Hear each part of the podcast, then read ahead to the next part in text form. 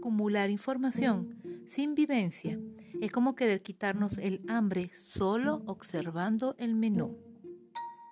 Cada una de las actitudes con la que está dotada nuestra personalidad nos permite superar o reforzar conflictos en nuestra vida. Algunos incluso llegan a ser conflictos tan profundos de tipo existencial que convivimos con ellos y nos acostumbramos a ellos de tal modo que no sabríamos cómo existir si no los conserváramos secreta e inconscientemente como una preciada posesión. Ya hemos visto que un conflicto se sostiene en las creencias. Por tanto, si no practicamos desde la conciencia la autoobservación que nos permite identificarlas para cambiarlas, seguiremos actuando en piloto automático.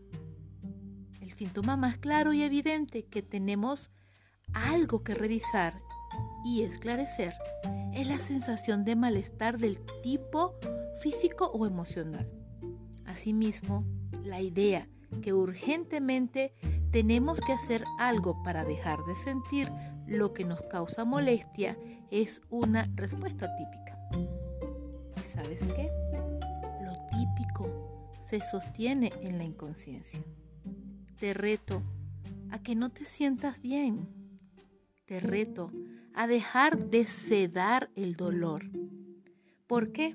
Porque sentir es la única forma de saber dónde están las raíces del dolor. Y una vez identificadas las raíces del dolor, puede arrancarse desde un origen ese mal que nos afecta.